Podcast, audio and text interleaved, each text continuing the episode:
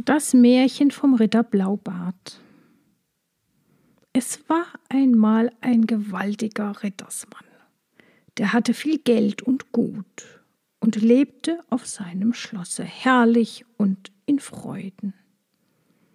Er hatte einen blauen Bart, davon man ihn nur Ritter Blaubart nannte, obschon er eigentlich anders hieß, aber sein wahrer Name ist verloren gegangen. Dieser Ritter hatte sich schon mehr als einmal verheiratet, allein man hatte gehört, dass alle seine Frauen schnell nacheinander gestorben seien, ohne dass man eigentlich ihre Krankheit erfahren hatte.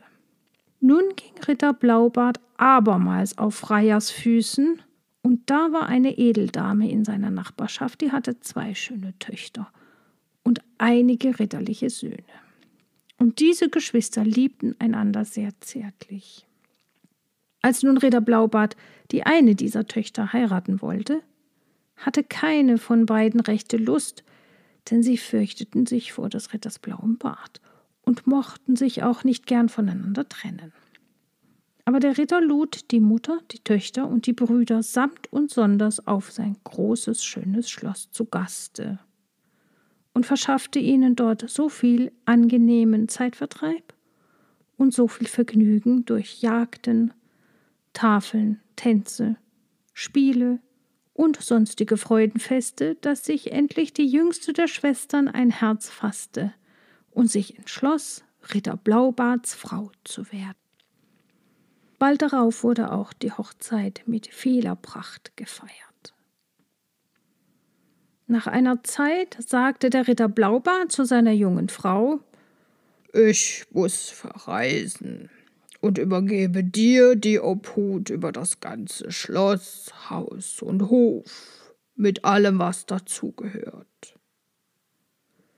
Hier sind auch die Schlüssel zu allen Zimmern und Gemächern. In alle diese kannst du zu jeder Zeit eintreten. Aber dieser kleine goldene Schlüssel schließt das hinterste Kabinett am Ende der großen Zimmerreihe. In dieses, meine Teure, muss ich dir verbieten zu gehen, so lieb dir meine Liebe und dein Leben ist. Würdest du dieses Kabinett öffnen, so erwartet dich die schrecklichste Strafe der Neugier. Ich müsste dir dann mit eigener Hand das Haupt vom Rumpfe trennen die Frau wollte auf diese Rede den kleinen goldenen Schlüssel nicht annehmen, indes musste sie dies tun, um ihn sicher aufzubewahren. Und so schied sie von ihrem Mann mit dem Versprechen, dass es ihr nie einfallen werde, jenes Kabinett aufzuschließen und es zu betreten.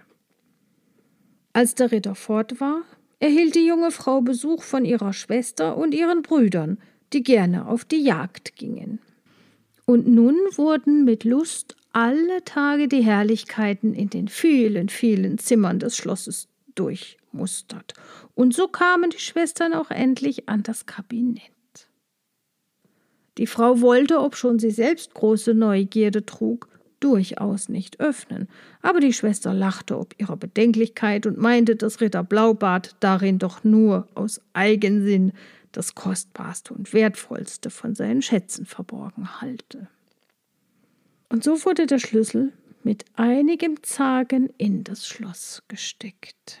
Und da flog auf gleich mit dumpfem Geräusch die Tür auf, und in dem sparsam erhellten Licht zeigten sich ein entsetzlicher Anblick. Die blutigen Häupter aller früheren Frauen Ritter Blaubarts, die ebenso wenig wie die jetzige dem Drang der Neugier hatten widerstehen können und die der böse Mann alle mit eigener Hand enthauptet hatte. Vom Tod geschüttelt, wichen jetzt die Frau und ihre Schwester zurück.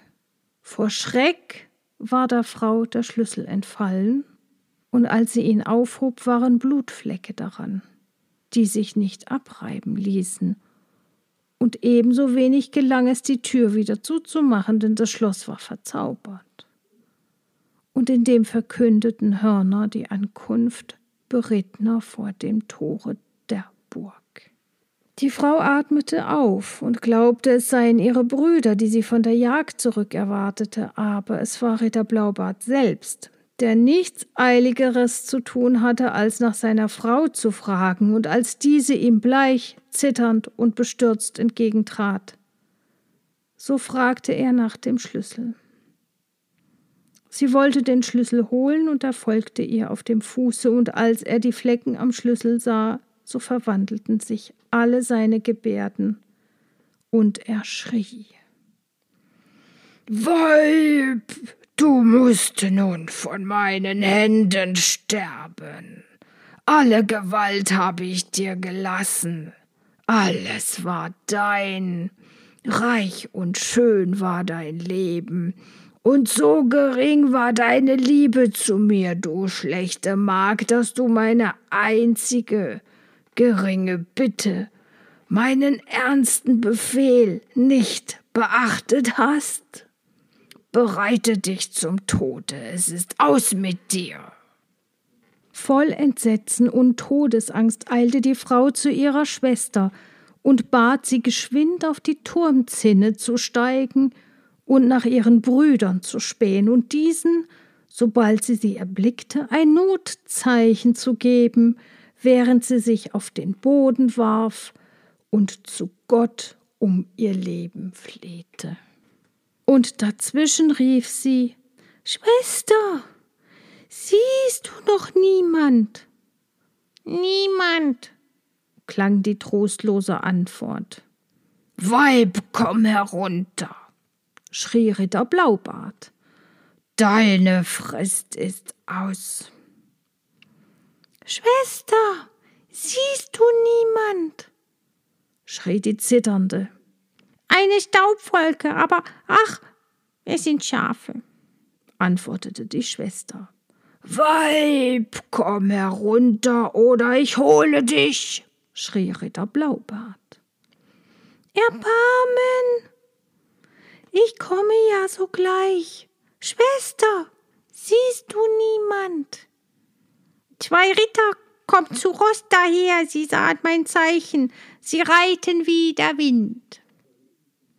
Weib, jetzt hol ich dich, donnerte Blaubarts Stimme, und da kam er die Treppe hinauf. Aber die Frau gewann Mut, warf ihre Zimmertüre ins Schloss und hielt sie fest. Und dabei schrie sie samt ihrer Schwester so laut um Hilfe, wie sie beide nur konnten.